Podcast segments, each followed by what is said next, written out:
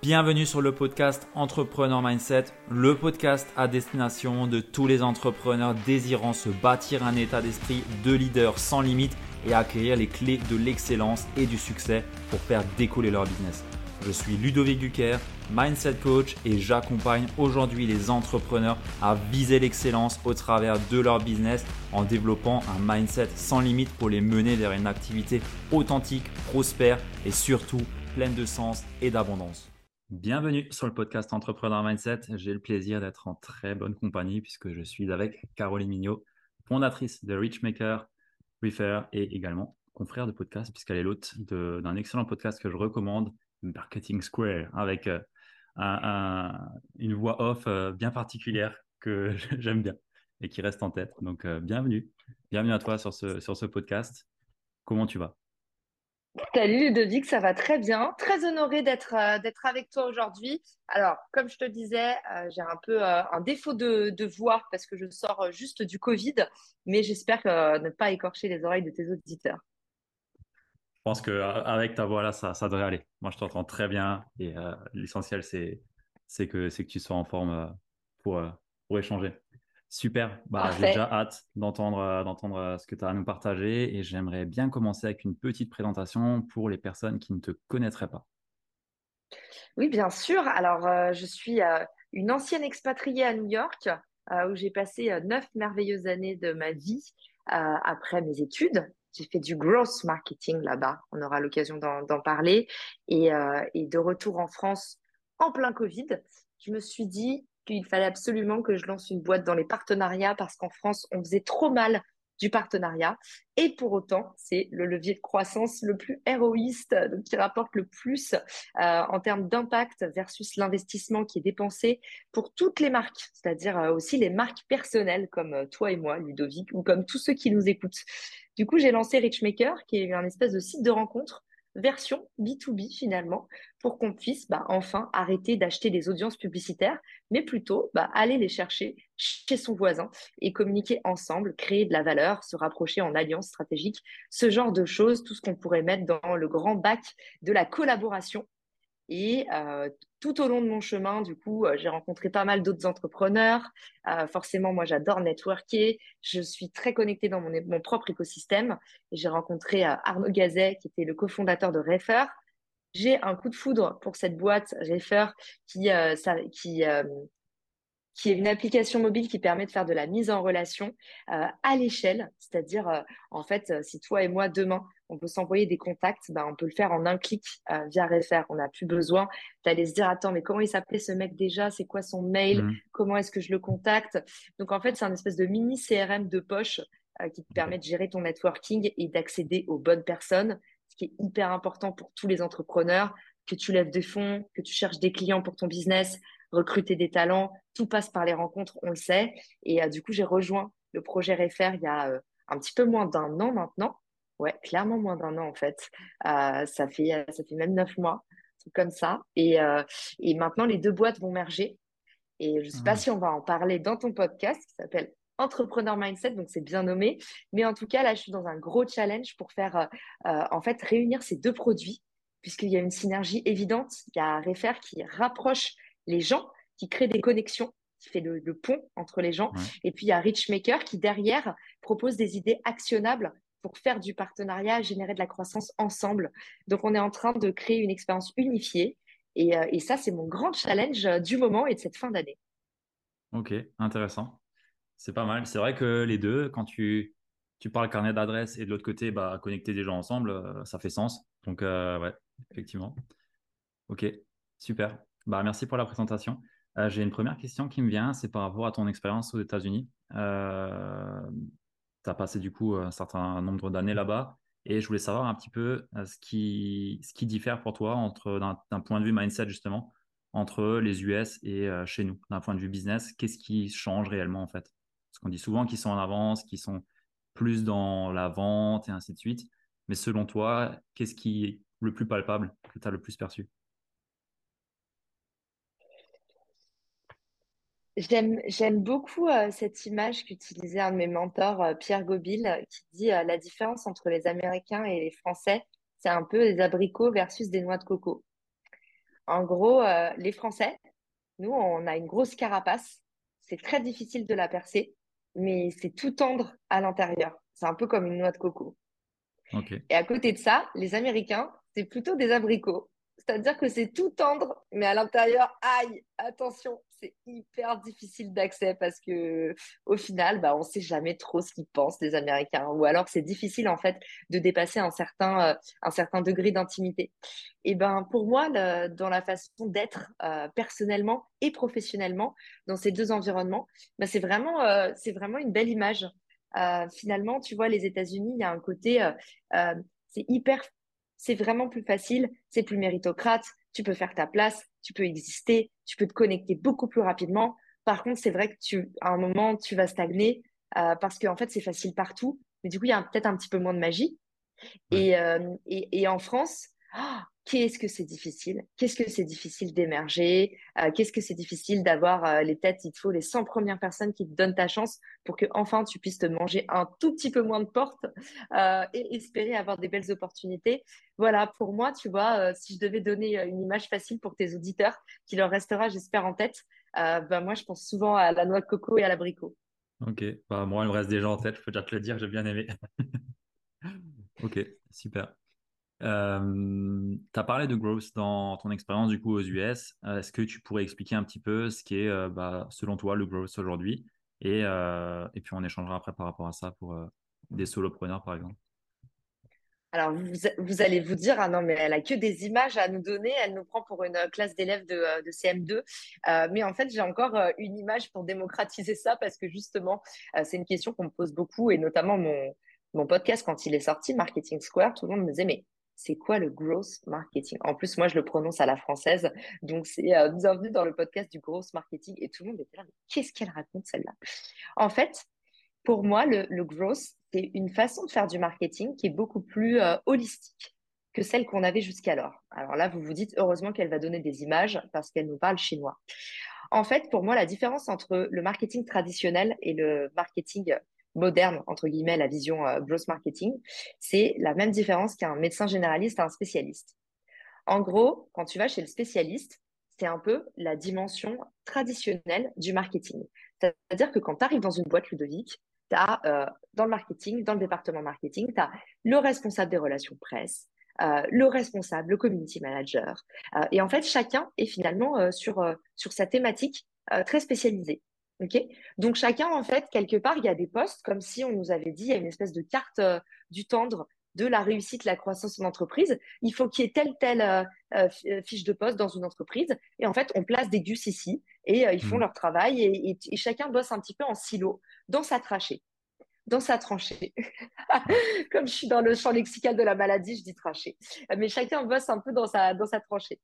Et à côté de ça, tu as plutôt le médecin généraliste qui est le gross marketer. Et lui, en fait, tu vas potentiellement lui dire que tu as mal au pied, mais il va trouver que si tu as mal au pied, bah, en fait, c'est peut-être un problème de moelle épinière. Et du coup, derrière, lui, il va te renvoyer vers le bon spécialiste, mais il est là pour diagnostiquer, en fait, ah, ok, tu as mal au pied, mais ça vient pas forcément, c'est pas parce que tu as mal au pied qu'il faut t'envoyer voir un podologue. Mmh. Tu vois ce que je veux te dire? Eh ben, aujourd'hui, pour moi, la vraie bonne façon de faire du marketing, c'est d'avoir un growth qui va être là pour prendre la température et dire, OK, aujourd'hui, on sait comment aller chercher des clients, on sait comment garder les clients, mais moi, j'ai envie d'avoir toute la vision sur le cycle de vie de mon client pour comprendre là où on perd trop d'argent et là où on n'en gagne pas assez. Et lui, en fait, c'est le médecin généraliste. Et je ne dis pas que le marketing traditionnel est mort, mais le marketing doit être réorganisé avec cette dimension de ça passe d'abord par un généraliste. Et c'est le généraliste qui lui a un point de vue très agnostique sur tout le cycle de vie du client et qui va dire, OK, là, on active un spécialiste à tel, tel et tel endroit. Et c'est comme ça que l'argent et la valeur seront mieux distribués. Ok, ça me parle bien. Euh, de base, je suis ingénieur en production et euh, expert en lean manufacturing. Et euh, D'accord. Du coup, ça me fait un gros lien entre les deux, puisque bah, dans le lean, on pense en chaîne de valeur et on prend l'entièreté du flux entre euh, bah, l'entrée et le client, tu vois. Et on regarde où ça pêche. Bah, c'est exactement pareil, en fait, sauf que là, on parle marketing, donc euh, plutôt flux euh, informationnel et flux, on va dire, client, quoi. C'est exactement ça, tu as tout dit. Et tu vois, comme quoi on invente tout un tas de mots compliqués, lean, gross, et les gens se disent, oh, c'est technique. C'est tout simplement du bon sens. C'est pour ça que moi j'aime bien dire holistique, c'est parce que à minimum, les, à minima, les, ton audience féminine, tout le monde sait ce que c'est que holistique, mais c'est vraiment prendre en compte tous les éléments d'un système. Et en fait, c'est vraiment du bon sens. Il n'y a rien de technique, il n'y a rien de sorcier à tout ça. Ok, intéressant, ça me parle bien parce que justement, je suis en train de, de voir comment est-ce que je peux intégrer, tu vois, les principes du lean au business. Euh, je suis en train de regarder euh, à faire ce parallèle, tu vois. Et euh, bah, par exemple, tu vois, le 5S, par exemple, les 7, les 7 MUDA, les 7 gaspillages qu'on a dans le dans l'industrie, bah, en fait, on peut les transposer aussi à la partie bah, marketing, business. Et, et, du coup, ça me parle bien quand tu dis ça. J'en avais une autre image du growth, puisque moi, je l'associais à tout ce qui était black hat, tu vois, les, euh, les, raccourcis, euh, ah, il y a un bug là, vas-y, tu, t'enfonces dans la brèche jusqu'à ce que ça marche plus tu tires la ficelle dessus. Euh, mais du coup, c'est pas du tout ça, quoi. En fait, c'est marrant. ça, ça, va parler à chacun, cette phrase. C'est aujourd'hui, c'est toujours dommage quand on parle d'un nouveau secteur, d'un nouveau métier. En fait, c'est toujours les excès qui le font connaître. Euh, et, du coup, malheureusement, le growth, ça a mauvaise réputation parce qu'il y a eu euh, quelques mecs qui ont un peu mal fait leur travail, qui ont eu des pratiques un peu litigieuses, euh, qui font des choses pas très nettes, pas très respectueuses de leurs clients, pas très respectueuses de leurs concurrents. Parce que moi, typiquement, tu vois, mon approche du growth, elle est hyper collaborative. Moi, je ne ferai jamais partie de ceux dans la profession qui disent oui, les 12 hacks pour aller voler des clients à tes concurrents. Euh, moi, mon approche, elle est vraiment, regarde pas comme à la salle de gym. Si tu regardes les autres, t'es mort. Focus sur tes performances, regarde ce dont toi, tu as besoin pour aller mieux, collabore avec les autres. Et c'est comme ça, en fait, que tu vas arriver dans le haut du panier. Mais ta place, c'est toi qui la définis, c'est pas les autres qui la définissent. Donc euh, aujourd'hui, quand on pense au growth, on pense à toutes ces petites techniques, ces petits hacks pour euh, voler, tromper les consommateurs, voler ses concurrents. Et, en fait, le, le vrai, la, la vraie dimension grosse du marketing, c'est très vertueux, c'est très frugal, c'est on fait des petites choses, on teste à petite échelle. Euh, ce que le conseil de Paul Graham, l'ancien CEO de euh, Y Incubator, c'était do things that don't scale. Euh, faites des choses qui ne scale pas. Commencez de façon manuelle. Tu vois, quand on pense au growth, tout le monde se dit ah c'est des grosses automatisations. Un bon growth vous dira toujours on commence à la main on teste à petite échelle et après, les automatisations, c'est la dernière étape. En fait, c'est mhm. d'abord tu documentes, ensuite tu processises, ensuite tu optimises et ensuite tu automatises si besoin. Tu vois, nous, c'est vraiment ça, les, les, cycles d'itération euh, euh, dans le growth. Donc, voilà, franchement, c'est un, super beau métier et c'est dommage que parfois, on l'associe à tout ce qui est euh, ouais, black hat, tout ce qui est, tout ce qui est mauvaise pratique parce que, en fait, aujourd'hui, c'est la vraie bonne façon de faire du marketing pour dépenser moins de budget, avoir des gens qui sont plus heureux à leur poste, avec des compétences plus transverses, qui s'éclatent, qui créent de la valeur au lieu de juste acheter des clics à, des GAFAM qui sont déjà euh, euh, blindés, aux, as. Mmh. Ok. Bah, c'est bien que tu, partages ça parce que euh, moi j'en avais tu vois cette image j'associe directement growth bah, c'est des hacks ou des, des trucs des brèches où tu t'enfonces dedans je sais pas, un nouveau bug sur je ne sais quoi, bon, bah, feu. Euh, tu vois, moi, je voyais ça comme ça. Euh, du coup, ça me parle beaucoup. Et je pense que je vais mettre plus d'attention dessus parce que, comme j'ai pu dire, là, avec le lean, euh, je suis en train de me pencher sur l'industrie dans le business. Bah, du coup, ah, c'est peut-être déjà fait, en fait.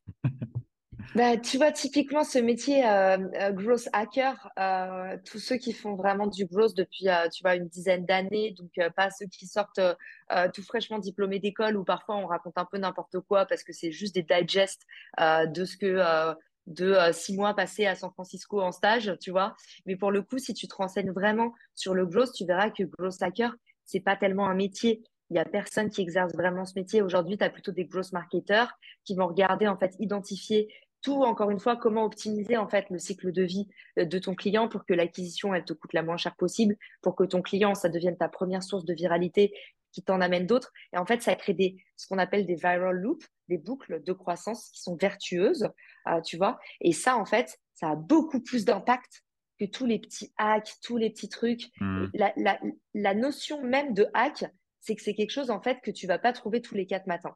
En fait, un hack, c'est un peu l'idée de génie. C'est une fois de temps en temps, quand tu as fait 150 tests merdiques, et là où on a de la chance, c'est que c'est des métiers où quand on fait des choses qui marchent pas, ça se voit pas. Et quand on fait un truc qui marche, tout le monde le voit parce que là, ça dépote. Et c'est là d'où vient, tu vois, le, le, le fantasme autour, du gross hacker. Mais c'est un mec qui teste toute la journée des trucs qui marchent pas. Et au bout d'un moment, bah oui, il y a un truc qui marche, mais gross hacker, c'est pas un métier. C'est vraiment, tu vois, de temps en temps, tu peux faire du gross hacking et aller chercher, en fait, le petit truc qui va faire que tu vas court-circuiter ta croissance, mais tu peux jamais faire ça toute la journée. C'est pas une bonne façon d'élever une marque aujourd'hui. Ok. Est-ce que tu as une ressource euh, à me conseiller si je veux en apprendre un minimum sur, euh, sur le growth? Euh, Ouais. un petit peu? Il y en a, honnêtement, il y en a plein. Moi, j'ai envie de te dire, lis des bouquins anglophones sur le growth. Il y en a un paquet, mais lis vraiment. Lis vraiment des bouquins anglophones. regarde pas trop la documentation française parce que souvent, comme je te dis, c'est des digérés et, et c'est pas trop à la hauteur. Il y a un excellent bouquin, Yann Leonardi, euh, c'est un mec qui fait ça très sérieusement, euh, qui est vraiment euh, un, grand travailleur, un vrai besogneux, un, passionné. Et il a sorti un bouquin justement qui s'appelle bah, Le Gross Marketing. C'est un bouquin hyper facile d'accès, hyper sympathique et bah il dit aucune connerie quoi. Tout est tout est bien, tout est testé, tout est illustré, c'est du concret, c'est des exemples. Il n'est pas là pour vendre des formations CPF. Donc euh, voilà, moi je vous, je vous encourage à fond à aller euh, vous renseigner euh, sur tout ce qui est littérature anglophone, sur le growth. pareil, tout ce qui a été documenté sur les débuts en fait du growth, comment des boîtes comme Dropbox se mmh. sont lancées, comment est-ce que c'est né en fait, ça va vous donner des idées pour la suite. Et puis voilà, le bouquin de Yann Leonardi, il est top. Après, vous avez plein de vidéos, je suis sûre, sur YouTube qui sont, qui sont sympas sur le sujet. Et puis ensuite, une fois que vous êtes euh, rassuré par euh, euh, telle ou telle ressource d'un créateur, et eh ben, à ce moment-là, prenez une formation. Mais faites attention, tapez pas formation growth hacking sur Google parce que vous allez vous risquez de trouver des choses qui sont pas à la hauteur. Hmm. Un peu des, des vendeurs de rêves. Hello, c'est la voix off de Ludo. Je me permets de t'interrompre dans cet épisode qui est super intéressant. Simplement pour te dire qu'aujourd'hui ce podcast est possible grâce à mon activité et on peut dire en quelque sorte bah, qu'elle est sponsorisée par cette dernière.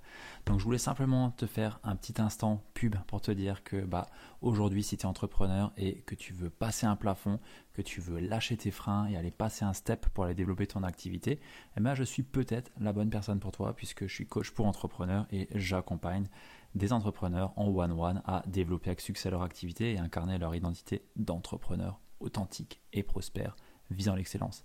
Si ça te parle, je t'invite à venir vers moi en DM sur Instagram ou à simplement m'écrire un mail sur euh, le mail que tu peux trouver dans la show note et on pourra déjà avoir une très belle discussion ensemble, voir si je suis la bonne personne pour toi et comment est-ce que tu peux avancer.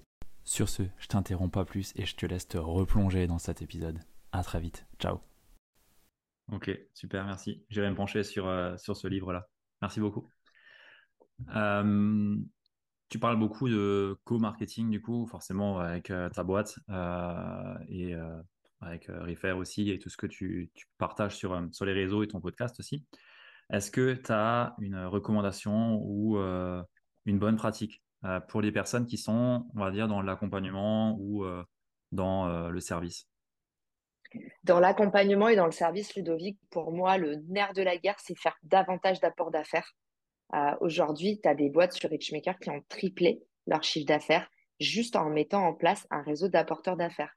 C'est-à-dire, euh, bah, typiquement, je suis une, euh, par exemple, je suis une petite agence, j'ai du mal à aller chercher des nouveaux clients. La publicité B2B, c'est hors de prix.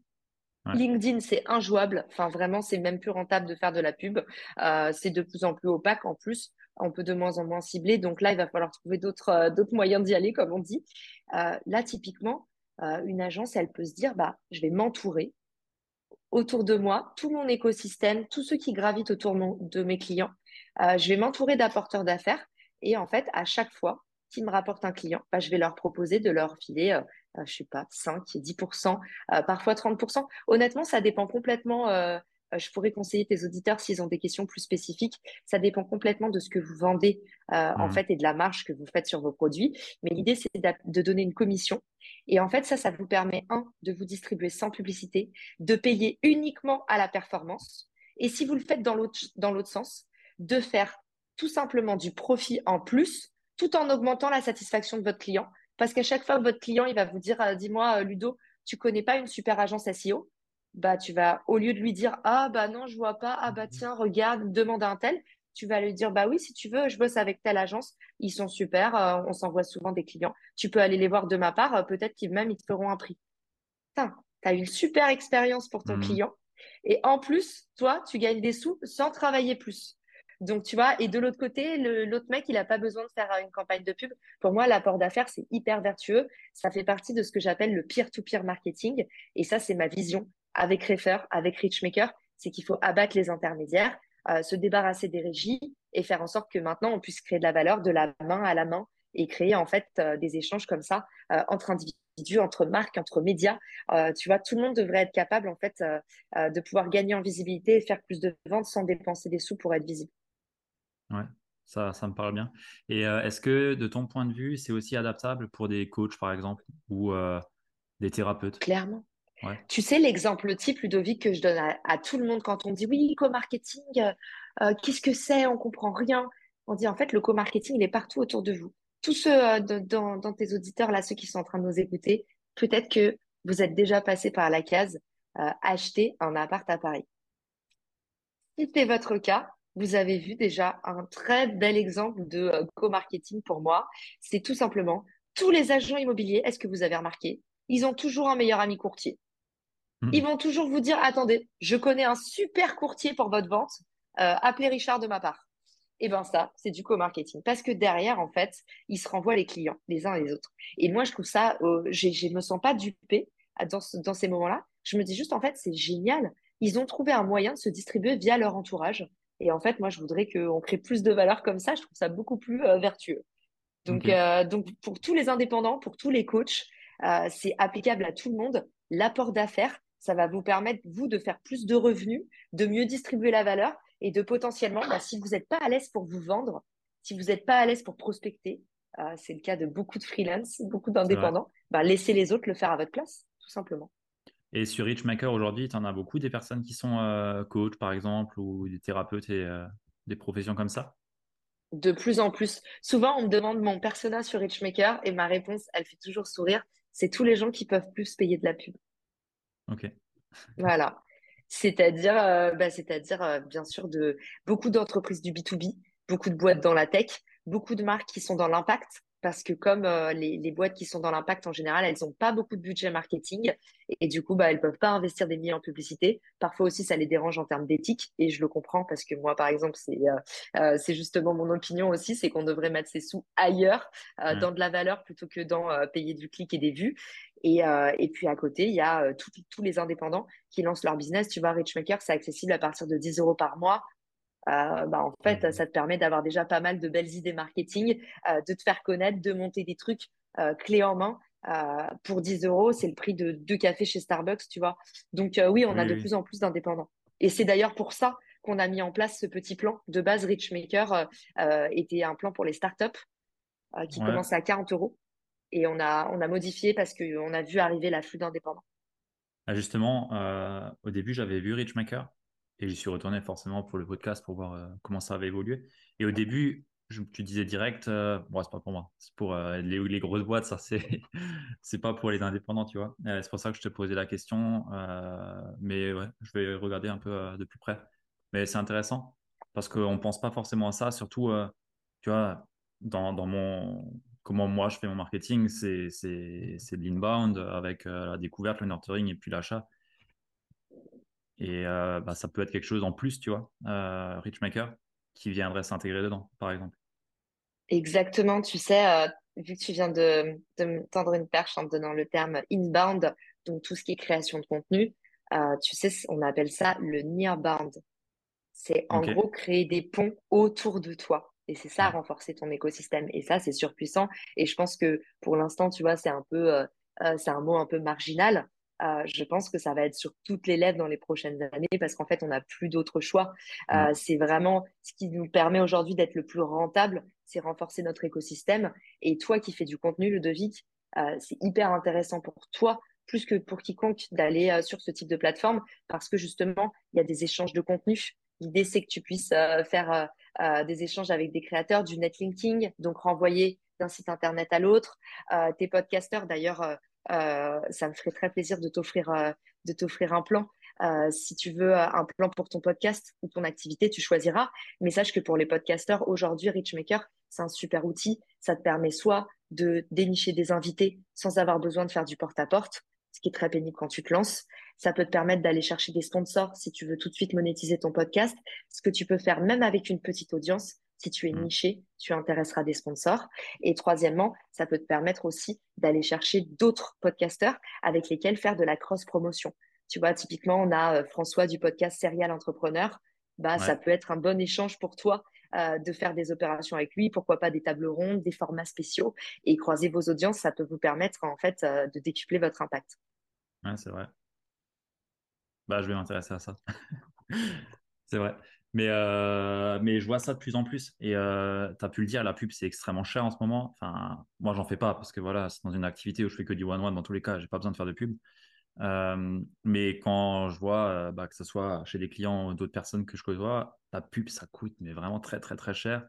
Et c'est de plus en plus compliqué à cibler correctement. Et c'est vrai que d'avoir des outils comme ça, c'est quelque chose qui pour moi est, on va dire, le futur. Parce qu'aujourd'hui, euh, enfin, je vois bien un mix de beaucoup plus de contenu, beaucoup plus de personal branding par rapport à ta voix, à ce que tu portes. Et derrière, bah, graviter des choses autour, comme le podcast, comme euh, comme tu le fais aussi euh, bah, voilà, avec ton podcast aujourd'hui.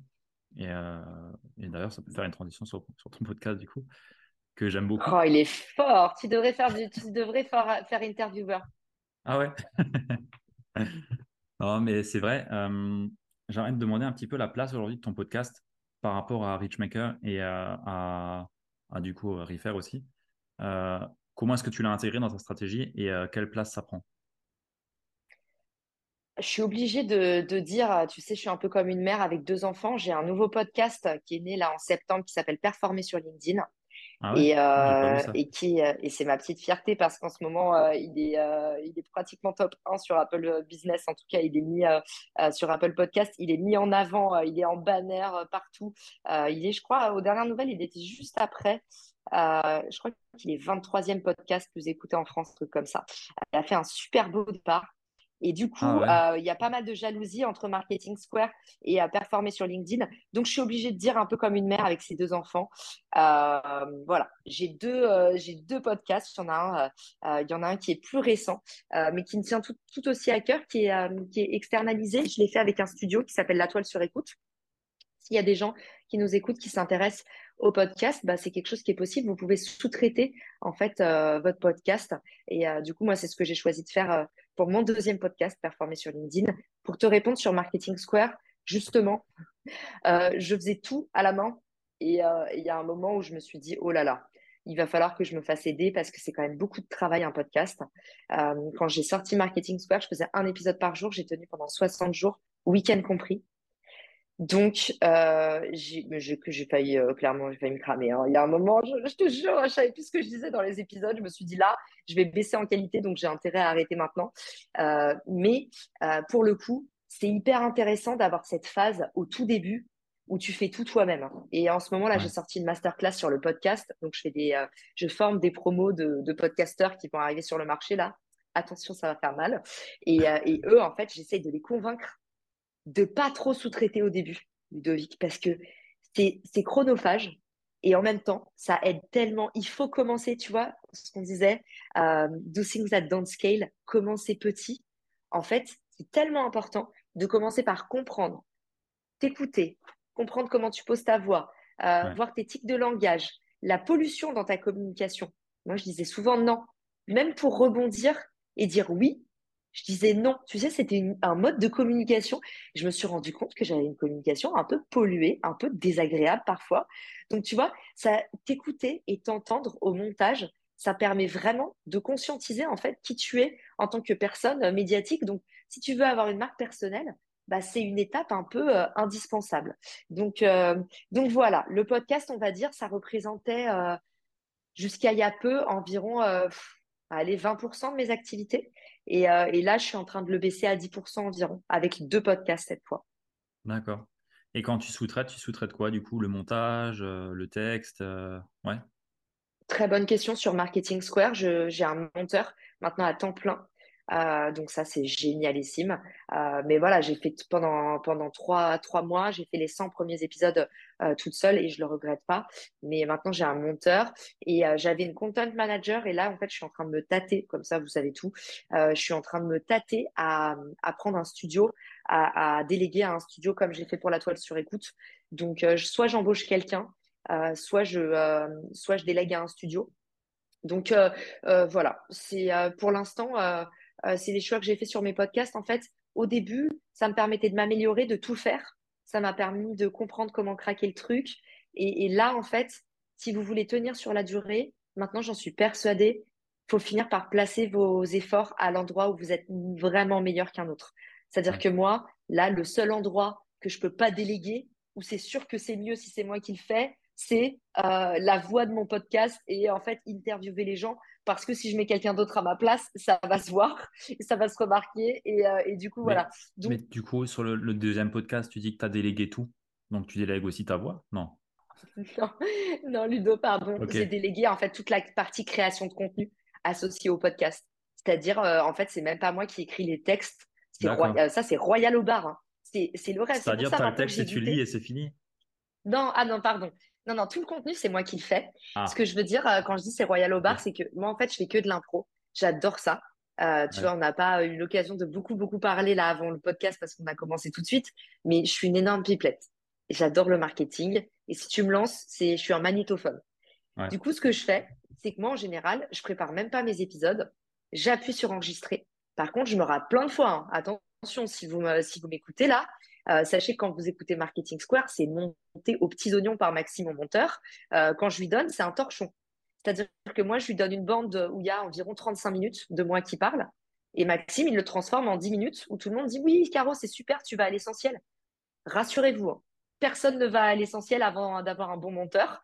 donc, euh, donc, en fait, bah, moi, je reste sur la même bande et je continue. Si je bute sur des mots, bah, je continue, je continue, je continue. Mais j'arrête pas. L'enregistrement, il est lancé. J'ai mon sujet à couvrir. Et même si ça fait 35 minutes et que s'il y a 10 minutes seulement à garder, bah, je continue, je continue. Ça, c'est mon astuce euh, pour tous ceux qui nous écoutent, qui veulent, euh, qui veulent comprendre bah, comment on peut produire vite un podcast. Moi, je lance la bande et je n'arrête pas je n'appuie pas sur stop tant que j'ai pas fini mon épisode. Et tant pis si on a honte, euh, euh, voilà, ça va pas être beau, euh, c'est pas grave. Il faut vous entraîner à faire les choses d'un seul jet.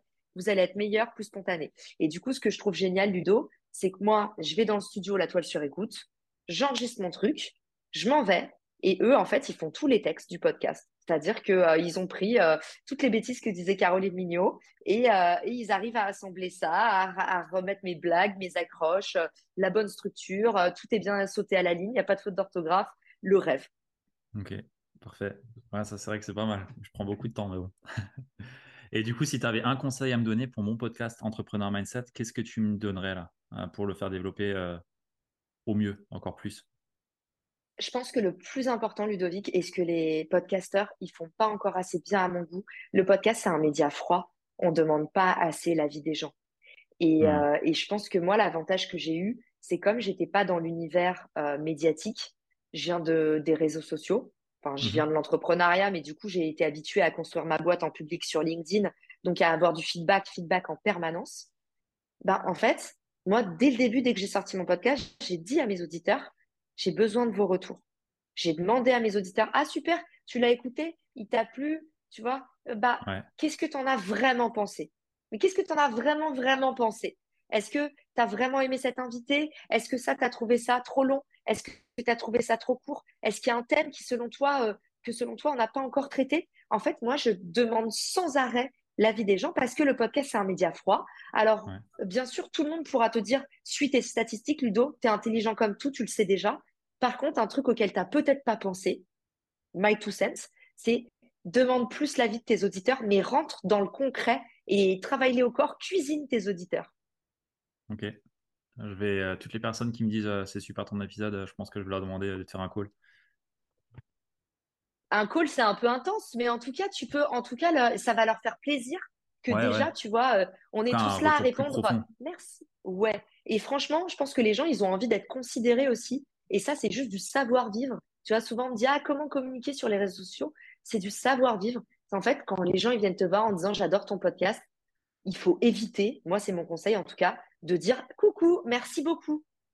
Bah, moi, je m'intéresse aux gens. Je dis, bah, si ça t'a aidé, est-ce qu'il y a un épisode que tu as préféré? Faut pas hésiter à créer des conversations tant qu'on peut encore le faire. Je dis pas que si demain vous êtes Madonna, vous pourrez plus le faire. Mais tant que vous avez un podcast euh, qui n'est pas encore euh, euh, projeté sur Times Square, vous pouvez garder les pieds sur terre et être agréable avec les gens qui viennent et renvoyer un peu de la lumière qu'on vous donne. Et, vous verrez à quel point les gens parlent beaucoup plus que les statistiques. Vous serez étonné. Mmh. Ok, je, prends le conseil. Merci. J'ai envie de te demander un petit peu, euh, qu'est-ce qui a été aujourd'hui dans ton parcours entrepreneurial le plus challengeant pour toi? Euh, Qu'est-ce qui a été le plus dur à surmonter? Euh, Est-ce que tu en as appris? Est-ce que tu en as tiré? Franchement, il y a le plus dur à, surmonter, c'est un petit peu dans le quotidien, c'est le l'amoncellement de problèmes qu'on a. Jamais dans ma vie j'ai eu autant de problèmes. Moi, avant, mes problèmes, c'était, tu vois, j'étais en CDI, j'étais euh, mes problèmes, c'était oh là là, euh, euh, j'aimerais bien finir avant 19h30 pour pouvoir aller à mon cours de, de pilates. Tu vois, c'était ça mes problèmes, Ludo. Mes problèmes, c'était oh là là, mon boss, il m'a donné une deadline pour dans trois jours. C'était, j'avais, j'ai l'impression maintenant, j'avais des problèmes de riches. Le problème de l'entrepreneuriat, pour moi, la vraie, la vraie grosse difficulté, c'est qu'en fait, ça n'arrête pas des problèmes toute la journée. Dès que les gens ils viennent te voir, c'est pour te dire qu'ils un problème. Et c'est pour ça qu'il faut être vachement heureux dans sa vie pour devenir entrepreneur. Moi, c'est souvent, on me dit oui, euh, euh, qu'est-ce qu'il faut comme compétence? Euh, Soyez, il faut vraiment être heureux de base. Mais pour moi, tu peux mettre, même être un imbécile. Hein. Moi, je dis souvent, je suis une imbécile heureuse parce que je me réveille, je suis tout le temps contente, juste le fait d'être en bonne santé et, être debout et, tu vois, avoir ma famille et mes parents autour de moi. il faut être un peu comme ça parce que pour moi, la pire difficulté, c'est que ça n'arrête pas de pleuvoir sur vous en permanence euh, des choses que souvent vous ne pouvez pas régler. Genre, moi, la spécialité des gens, c'est de venir me voir pour me dire qu'il y a des bugs sur l'application. Et ben, en fait, voilà, bah, je passe ma journée à faire le lien. Je me dis, bah, j'y peux rien. Les gens, ils viennent me voir euh, et c'est trop cool. Et il faut réussir à se dire, encore une fois, penser imbécile heureux. Euh, moi, ce que je me dis tout le temps, c'est les gens qui sont en colère, ils ont vraiment envie d'avoir mon produit. Et si tu arrives à changer comme ça ta carte et ton territoire, tu arrives à garder ton seuil de bonheur élevé pour pouvoir être euh, justement euh, euh, bah, pas une grolle au service client qui hurle sur. Parce qu'honnêtement, il y a moyen de craquer hein, des fois, hein. un peu comme un bébé qui pleure tout le temps. quand tu as une boîte où tu es dans la tech et il y a tout le temps des bugs, c'est comme un bébé qui pleure, qui hurle dans tes oreilles toute la journée, tu vois. Parfois, c'est mmh. difficile. Donc voilà, je dirais, pour moi, c'est ça. C'est vraiment le, euh, c'est une surcharge euh, mentale. La redondance des, problèmes qui viennent. Quoi. Mmh. Et est-ce que Caroline se, fait accompagner ou s'est fait accompagner euh, pour, pour tout ça, pour la partie, on va dire, état d'esprit, mindset? Ouais, j'ai un très bon ami qui est, qui est coach en émotion et il me fait souvent, il fait souvent des séances, ça c'est clair. à côté de ça, moi j'ai tout un budget. je pense que c'est un peu, c'est un peu exotique euh, ce que je vais te dire, mais euh, moi j'ai une, croyance très profonde, c'est que euh, au lieu d'investir dans, des livrets d'épargne, il faut investir sur nous. Ah, Parce qu'en bah, fait, on est notre capital le plus actif. Et, un truc que je fais, c'est que j'ai un budget assez important alloué à moi-même. Alors ça, vous allez vous dire, elle a le boulard, celle-là, un budget alloué à elle-même. Bah, en fait, comme je travaille beaucoup, je fais hyper attention à ma santé mentale. Euh, je, recommande à tous, euh, pas seulement les entrepreneurs, mais aussi euh, tous les marketeurs, tous ceux qui sont même en train d'écouter ton podcast, parce que ça ressemble à ceux qui ont du mal à avoir le cerveau qui s'éteint, qui sont tout le temps, qui ont tout le temps envie d'apprendre, les mmh. multipotentiels, tout ça. Ben, en fait, il faut faire très attention à se préserver. et ça, c'est un, un, des meilleurs conseils qu'on m'a toujours donné. Donc moi, j'ai un budget. Et chaque mois, j'ai des formations, des accompagnements, des coachings mais dans des trucs complètement différents, Ludo. Je te fais même une petite confidence. Euh, il y a quelques semaines, je suis allée voir un chaman. J'ai fait un soin énergétique. J'avais jamais fait ça. Ça m'a fait trop rigoler. Mais en fait, je sentais que j'étais à un moment où, euh, justement, en termes de gestion des émotions, euh, tu vois, sur les réseaux sociaux, on a souvent affaire à des haters. Il y a des gens, en fait, qui viennent te voir, ils t'en veulent juste parce que tu es toi. et en fait, et ça, c'est un truc hyper dur sur les réseaux sociaux que tu n'as pas quand tu es employé. Quand tu es employé, en fait, souvent, j'ai eu des galères à gérer mais on en voulait à mon produit, à mon service ou à ma marque. Quand tu es, euh, quand tu es entrepreneur ou quand tu es sur les réseaux, c'est des gens, en fait, ils veulent que tu payes, ils veulent que tu tombes, juste parce que tu es toi-même. en fait, ils te détestent. Et ce truc-là est vachement, euh, enfin, moi, en tout cas, ça, ça, mange mon âme. Ce truc-là, ça me fait vraiment mal au cœur de me dire qu'il y a des gens qui, euh, qui ont envie que, que, que, que je chute, que je trinque, que, que mon business se casse la figure. Enfin, tu vois, c'est peut-être ma, partie un peu naïve, mais c'est un truc qui me fait vraiment mal au cœur. Et, euh, et, du coup, voilà, pour tous ceux qui sont sur les réseaux sociaux, parfois qui se sentent un peu overwhelmed, quand il y a des gens euh, qui viennent vous dire des choses gratuites juste pour le, plaisir de vous en, de vous et eh ben voilà, j'ai testé un soin énergétique. Tu vois, ça fait partie de investir sur soi. Bah moi, quand ça va pas, euh, paf, un petit massage, un soin énergétique, une séance avec un coach. Euh, si je sens que je suis pas bonne dans un domaine, et eh ben, je m'achète une formation hors de prix. Mais en fait, pour moi, c'est mon livret d'épargne crypto à moi. Ouais, ouais, ouais. Non, je suis complètement d'accord avec toi. Et, je trouve que c'est pas assez montré ça euh, chez les entrepreneurs autres. dans mon domaine, forcément, je suis coach, donc forcément, bah, je côtoie des coachs et on se fait aussi coacher parce qu'on sait l'importance que ça a sur mmh. notre façon d'avancer et de voir les choses. Euh, mais dans le monde euh, plutôt comme toi, je dirais plutôt, euh, on va dire, des, des, boîtes ou des startups, euh, on le voit pas assez ça. Euh, c'est pas mis en avant, c'est pas montré. Et c'est bien que, que, tu le dises parce que je pense que beaucoup le font aussi et on le voit pas ça. On se dit ils sont tout le temps à fond, c'est les self-made, ils y vont. Bah, c'est aussi vrai, mais, euh, mais on n'hésite pas à donner l'autre euh, revers de la médaille. C'est que, c'est que souvent on est épuisé. C'est que... Donc en fait, il faut faire vraiment attention à soi, surtout quand nous, on est euh, en... quand tu es en direct avec tes clients, il faut toujours faire attention parce que en fait, tu n'as jamais le droit de faire un faux pas. C'est tout, en fait, tout est public et ça, ça crée une énorme pression. Et moi, je comprends les gens qui me disent, je sais pas comment tu fais à t'exposer comme ça. Parfois, je, me, je leur dis, hein, je sais pas moi non plus comment je fais. En fait, c'est juste que j'ai pas le choix, mais c'est vraiment, c'est vraiment difficile. C'est pas un truc les réseaux sociaux de waouh. Moi, je suis jamais là en train de dire waouh, en un poste, j'ai généré 15 euh, 000 euros de vente. Je fais vraiment, je suis trop contente mmh. d'être née dans cette époque. C'est en fait le building public, c'est important. Moi, j'ai pas eu le choix quand j'ai lancé mon business. J'avais aucune euh, visibilité, j'avais pas de réseau. Je viens pas d'une famille d'entrepreneurs, j'ai pas fait d'école de commerce. En fait, j'ai commencé à bidouiller, faire des petits posts LinkedIn et en fait, j'ai vu que ça m'a amené des connexions, des copains, des partenaires, des clients. Et j'ai construit comme ça. Mais il faut pas se mentir, il faut se protéger parce que c'est un cadeau qui peut rapidement tourner au cadeau empoisonné. Mmh. Je suis complètement d'accord. Merci pour le partage. C'est euh, un bon point, ça. Avec plaisir. Est-ce qu'il y a une croyance forte, euh, ou plutôt quelles sont les croyances fortes aujourd'hui qui, qui font que Caroline Mignot, elle est arrivée là où elle en est, qu'elle a réussi à avancer? Qu'est-ce qui fait un petit peu que tu te diffères de la masse? Je pense ma première euh, croyance forte, c'est euh, c'est le côté sharing is caring. C'est moi, j'ai toujours tout partagé. Et il y a un truc que j'essaye d'implanter dans le mindset français qui est pas évident, qui est très, c'est très accepté aux États-Unis. C'est, tu vois, une idée, elle prend de la valeur quand elle est partagée, en fait. Et ça, en France, tu vois, tout le monde dit Ah, donne pas trop tes idées. Tout le monde me dit Ah, mais pourquoi tu fais autant de contenu gratuit? Tu pourrais le vendre. Mais en fait, moi, j'ai plein de choses à, partager et j'aurais pas le temps d'appliquer toutes les idées que j'ai. Donc, je préfère les offrir. Et je suis persuadée d'une chose c'est que bien sûr, il y a un taux de perte.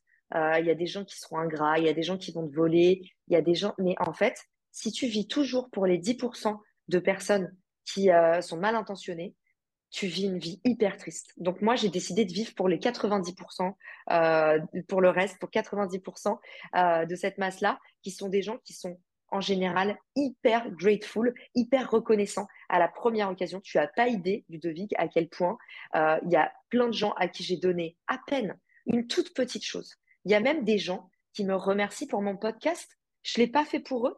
De base, je l'ai fait pour moi. En fait, les gens sont tellement reconnaissants la nature humaine est tellement bonne, plus bonne que ce qu'on veut bien nous faire croire, qu'en fait, le moment où vous allez donner et être dans une générosité sans limite, vous allez halluciner de voir à quel point les gens sont d'une générosité sans limite avec vous et vont vous remercier même pour des choses que vous ne pensiez même pas avoir fait pour eux. Donc, sa première chose pour moi, c'est ne pas avoir peur de partager, mais donner tout ce que vous avez. Donnez vos idées avant même de les appliquer. C'est pas grave. Dans tous les cas, la personne à qui vous avez partagé et qui, met ça en application, elle s'en souviendra toute sa vie et ça restera dans un coin de sa tête. Et que vous le vouliez ou non, qu'elle le veuille ou non, pardon, elle vous le rendra. c'est le karma, ça arrivera. La deuxième chose, je pense, qui est importante, c'est que moi, j'ai toujours eu le souci de faire toujours plus. Et, et ça, quand j'étais employée, j'avais cette culture-là. Euh, je pense que c'est très américain aussi parce que là-bas, malheureusement, il y a une grande précarité au travail. Et dès que tu n'es plus performant, tu te fais virer. Et moi, j'ai vraiment grandi euh, dès mes 21 ans. En fait, j'ai commencé à travailler aux États-Unis et euh, tu, tu, tu, peux, tu, en fait, c'est que des contrats à la demande. C'est-à-dire que le moment, et c'est très dur, hein, euh, je dis pas que c'est un bon système. Hein, euh, petite, aparté pour tes auditeurs, c'est très dur et ça pressurise beaucoup de gens et, euh, et ça brise aussi pas mal de vies. Mais en fait, moi, j'ai été dans ce moule-là très jeune, euh, où à partir de 21 ans, en fait, on m'a expliqué euh, euh, si ton entreprise, euh, t'es plus performant, si t'es plus efficace, quels que soient les liens que tu as avec elle, c'est la loi du business. Ça marche pas à la pitié, le business. Euh, bah, en fait, on, on arrête ton contrat et tu as 15 jours pour rentrer chez toi dans ton pays d'accueil, dans ton pays natal. Donc, en fait, ça, c'est ce que j'ai vécu pendant 8 ans aux États-Unis. Et, euh, et moi, ça m'a forgé, en fait, un, un mindset de toujours faire plus que ce qu'on me demande. Et ce truc-là est, encore une fois, hyper rétribuant. C'est-à-dire que si à chaque fois qu'on te demande quelque chose, tu vas plus loin que ce qu'on te demande, mais un tout petit peu plus loin. Tu vois, là, typiquement, aujourd'hui, j'ai fait une campagne euh, sponsorisée avec d'autres acteurs. Donc, j'ai fait un post euh, pour euh, une initiative qui s'appelle Don de Chaleur. En fait, on me demande de faire un post et de citer le nom de la marque. D'accord? Ouais. Il y a d'autres influenceurs qui sont avec moi sur la campagne. Ben, je crée le post, je cite le nom de la marque, mais derrière, mon plus à moi, par exemple, c'est qu'aujourd'hui, là, j'ai passé 1h30 et je suis allée soutenir tous les autres influenceurs qui parlaient de la campagne. Okay. Et en fait, ce truc-là fait qu'en fait, tu vas devenir mémorable. Parce que pas grand monde n'a le réflexe et l'attention, en fait, de se dire qu'est-ce que je peux faire de plus? Tout le monde a envie de se dire, et c'est légitime. Hein, je vous dis pas que c'est inné. Moi, j'ai appris ça aux États-Unis parce que j'avais pas le choix et j'ai découvert les pouvoirs magiques par hasard. Mais en fait, si tu inverses ta carte et ton territoire et que tu dis pas qu'est-ce que je peux faire de moins, mais qu'est-ce que je peux faire de plus, tu vas voir que les autres, ils vont jamais l'oublier. Et en plus, ils vont te le rendre. Donc là, aujourd'hui, moi, j'ai une tonne de nouvelles connexions parce que les influenceurs, ils ont été hyper surpris, tu vois, et on est censé être en concurrence. Euh, qui va ouais. faire le plus grand nombre de vues? Bah, tu viens sous leur poste, bah en fait, ils demandent que ça. Ils, viennent en retour sous mon poste. Il y en a certains qui m'ont ajouté. Bah, ça, c'est l'effet papillon. Et j'y crois à fond dans la vie. Il faut commencer en fait par, par faire ce petit truc en plus. Tu peux pas attendre que les autres ils soient gentils. Si toi tu penses que tu es vraiment gentil, commence par offrir et tu verras tout ce que tu vas déclencher. Donc voilà, ça c'est, je pense, deux croyances euh, assez fortes chez moi. Je pourrais, je pourrais t'en donner plein parce que j'adore les sujets mindset comme toi, mais, euh, mais cela me semble assez euh, snackable pour tes auditeurs. Ouais, carrément, ouais. C'est vrai. Merci beaucoup pour, pour ce partage. On l'entend pas beaucoup non plus. Hein. C'est, c'est chouette. J'aime beaucoup cette, cette interview. C'est chouette. selon toi, qu'est-ce qui fait qu'un, entrepreneur aujourd'hui va, va pouvoir réussir Qu'est-ce qui fait Quelle est la graine spéciale qui fait qu'un entrepreneur va réussir selon toi?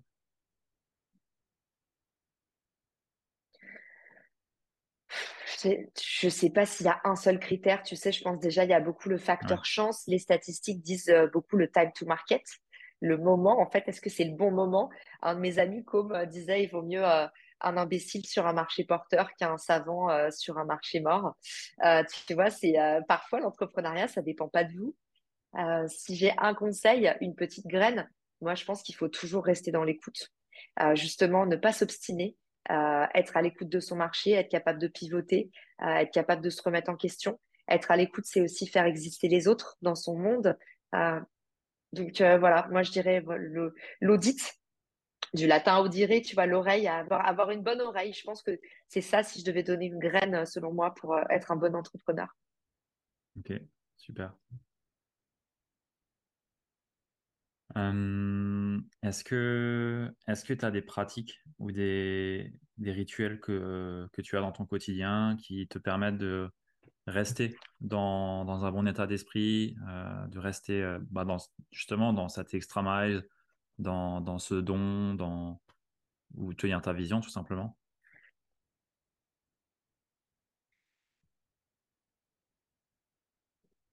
J'ai euh, un truc aussi bête je vais, je vais, te répondre un truc un peu naïf. Hein.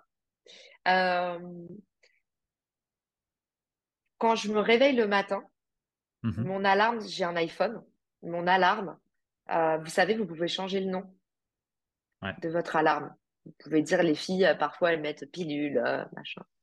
Euh, les mecs, ils disent, allez chercher la perceuse chez Jean-Marie. et ben moi, mon réveil le matin, il s'appelle pas réveil. J'ai mis Another Great Day on Earth, un nouveau jour magnifique sur Terre. Et en hmm. fait, je sais pas à quel point, je suis pas, je suis pas quelqu'un du mindset, mais, mais je pense un truc sur moi, c'est surpuissant. C'est, il faut que dès le matin, en fait, dès, que tu ouvres les yeux, tu fasses une petite gratitude et ta journée, elle change complètement. Et je vous dis pas, euh, je prends une douche glacée le matin, après je fais 10 minutes d'étirement, salutations au soleil. En fait, moi, je vous dis hein, hyper sincèrement, hyper naïvement, moi, cette petite chose-là me rappelait tous les matins que en fait, euh, c'est la première journée du reste de ma vie. Ce truc-là, il a un pouvoir magique euh, chez moi. Alors, j'espère, testez-le, testez-le parce que c'est gratuit, ça se mange sans fin et on a tous un téléphone. Testez-le et vous, vous me direz. Mais moi, je trouve que ça a un effet ensoleillement garanti. Ok, bah, c'est vrai que ça joue directement parce que tu as quelque chose de positif. C'est pas comme si tu allais ouvrir les DNA. Enfin, je dis les DNA parce que je suis en Alsace, mais, mais euh, c'est pas comme si tu ouvrais les journaux pour, euh, pour aller regarder euh, ce qui se passe, je sais pas où, en temps de guerre. Ouais, ou avant de, avant de voir tes autres notifs, tu vois. Avant de voir, ah putain, c'est l'anniversaire de Mireille, j'ai pas de cadeau, le truc. Avant de voir tout le reste, bah, tu vois, et au lieu de voir alarme ou réveil, et ben, tu vois un nouveau jour, euh, un nouveau jour magnifique euh, qui commence. Voilà. Excellent, merci pour le partage. C'est pas naïf, hein, c'est ce qui marche pour toi, donc c'est très bien. Euh, j'ai envie de te demander ton meilleur achat ou investissement à moins de 100 euros. Ah, j'adore cette question. On me l'avait déjà posée. Regarde, je vais te montrer. C'est beaucoup moins que 100 euros. Comme ça, vous, vous allez vous dire que j'ai préparé l'émission, mais pas du tout. Mais comme ça, ça sort juste de l'emballage. Regardez. Je ah. peux même vous donner le prix. 12,99 euros pour ceux qui nous écoutent, n'ont pas le plaisir de voir la vidéo. C'est un organiseur, en fait. Ça s'appelle un bloc hebdomadaire organiseur familial. Alors, moi, je n'ai pas de famille, mais en fait, pour tous ceux qui sont déjà noyés euh, de boulot juste avec l'organisation de eux-mêmes, euh, leur, leur, propre corps, euh, bah, du coup, voilà. Il y a la petite lycée, vous pouvez le mettre à votre frigo. Ah, c'est bien Il y a un aimant derrière. Il y a un aimant derrière. Moi, je trouve ça génial. Euh, mon copain m'a dit, mais c'est hyper, euh, ça fait vraiment les tuches, ça fait vraiment camping. Mais moi, j'adore. C'est pas grave. Hein, je le mettrai quand il aura le dos tourné. Euh, mais du coup, vous avez votre liste de courses. Donc voilà, c'est des fameux trucs où à chaque fois que vous arrivez au supermarché, vous dites ah j'ai pas ça. Donc la liste de courses, elle se détache. Et là vous avez le petit organiseur. Et je trouve ça trop cool parce que oui, on a tous en fait notre planning sur sur notre ordinateur, sur Gmail, tout ça. Mais en fait le pouvoir de l'écriture, c'est aussi un truc de je m'engage face à moi-même hmm. et, aussi la pression des pairs. Et du coup, moi, de mettre mon organiseur à la maison et que tout le monde voit mes objectifs, et eh ben, ça m'aide trop. D'ailleurs, c'est un petit dernier tip que je vous, que je vous donne. Euh, moi, quand j'ai un gros, euh, un gros truc à faire, un gros objectif, une grosse campagne qui se lance, un gros enjeu, et eh ben, je me le note partout, un peu comme un étendard. Euh, je me mets, voilà, je sais pas, cette semaine, je fais un million de vues ou cette semaine, je passe, je sais pas, cette semaine, ma newsletter fait 70% de taux d'ouverture. Et en fait, je me conditionne à visualiser le truc qui arrive. Et voilà, ça peut être un post-it. mais, mais mettez-vous, mettez-vous vos objectifs devant le nez. Vous verrez l'effet magique de la, de la redondance.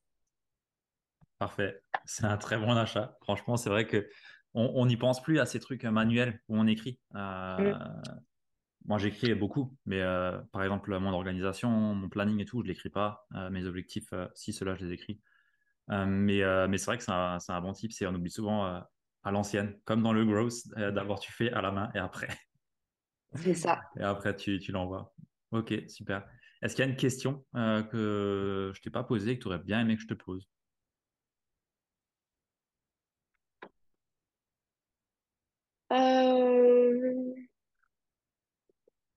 Bah, tu m'avais dit qu'il fallait que je nomine quelqu'un d'autre. Et moi, forcément, euh, j'ai plein de, j'ai plein de, copains merveilleux à présenter. Donc euh, voilà, je pense à ça. Je me dis, est-ce que, est-ce qu'il va me la poser cette question ou pas? Ah oui, oui, je la pose tout à la fin. Ok, euh, bah du coup, je te pose cette question maintenant. C'est qui est-ce que tu verrais bien voir passer après toi sur ce podcast? moi, je pense que si tu as une audience d'entrepreneurs, il y a un mec absolument génial qui s'appelle Pierre Gobil. Euh, je l'ai cité tout à l'heure quand je te donnais euh, euh, la différence entre les Américains et les Français avec la noix de coco et l'abricot. Ah. Pierre, il est, il est génialissime. il est bourré de talent. Il, est, il a aussi une personnalité incroyable. Enfin, moi, j'aime beaucoup. C'est quelqu'un de, tu sais, de sans filtre et sans phare. C'est quelqu'un de très authentique, mais au vrai sens authentique, pas l'authenticité à la réseaux sociaux, tu sais, où tout le monde donne une belle image. Quelqu'un qui, tu vois, complaisance n'est pas bienveillance. En fait, il va toujours te dire les choses avec beaucoup de, avec beaucoup de d'aplomb, beaucoup de vérité. parfois, c'est difficile à entendre, mais c'est la vraie honnêteté, comme je l'aime. Et, et, du coup, euh, Pierre, pour moi, c'est un de mes mentors et je pense que euh, ce serait un super bel invité euh, pour toi. Super. Bah, j'irai, j'irai contacter Pierre. Merci pour la recommandation. Et j'ai déjà hâte de découvrir ce monde parce que je connais absolument pas Pierre. Donc, chouette. Et justement, il est en plus assez. là, j'aurais pu t'envoyer la flopée de créateurs que je connais, qui sont déjà invités dans tous les podcasts. Mais je pense que là, c'est une petite pépite. Euh, tu m'en diras des nouvelles, Ludovic, parce qu'on l'entend pas assez. Pierre, il est passé dans mon podcast. Il a fait un épisode sur la culture d'entreprise qui a cartonné. Les gens, ils m'ont envoyé des messages d'amour, mais j'ai rarement vu ça après cet épisode. C'est un épisode où, en gros, en 20 minutes, Pierre, il t'explique comment tu peux définir ta culture d'entreprise. Et en fait, enfin, oser créer ta culture d'entreprise. Mais tu sais, Ludovic, euh, toi, tu as une culture d'entreprise. Il faut tout ce qu'on est, même en tant que marque personnelle, en tant que euh, petit business, on a une culture d'entreprise à avoir. Et, euh, et c'est mhm. important de l'avoir si tu veux recruter, tu veux avoir un message plus clair pour tes clients, tu veux pouvoir déléguer, euh, peut-être même juste ton podcast. Mais en tout cas, euh, voilà, Pierre, c'est un mec plein de talent. Euh, c'est très concret. Il a une carrière incroyable et en plus, il est passionnant à écouter. Parfait. Bah, c'est justement mon actualité du moment, le recrutement, donc c'est parfait. Au top. Super. Où est-ce qu'on te retrouve? Comment est-ce qu'on peut te contacter? Ça me ferait très plaisir d'avoir un petit message de vous sur LinkedIn si vous avez écouté l'épisode euh, et que ça vous a plu. Et puis, euh, bah, évidemment, si vous avez aimé cet épisode, la croquette du podcasteur, c'est d'aller mettre 5 étoiles à Ludovic. Euh, moi, je vais y aller de ce pas.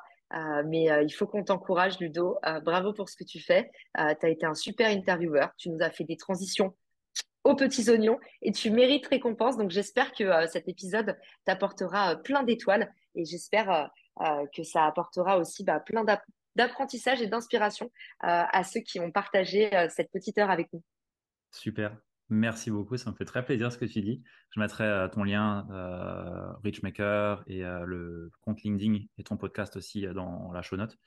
mais en tout cas, merci beaucoup, ça me fait très plaisir. J'ai bien aimé l'échange. C'est un échange qui change. J'ai pas l'habitude d'avoir une personne ah dans le monde, euh, on va dire, vraiment proprement marketing euh, et qui a une, une, on peut dire start-up hein, pour Richmaker, non?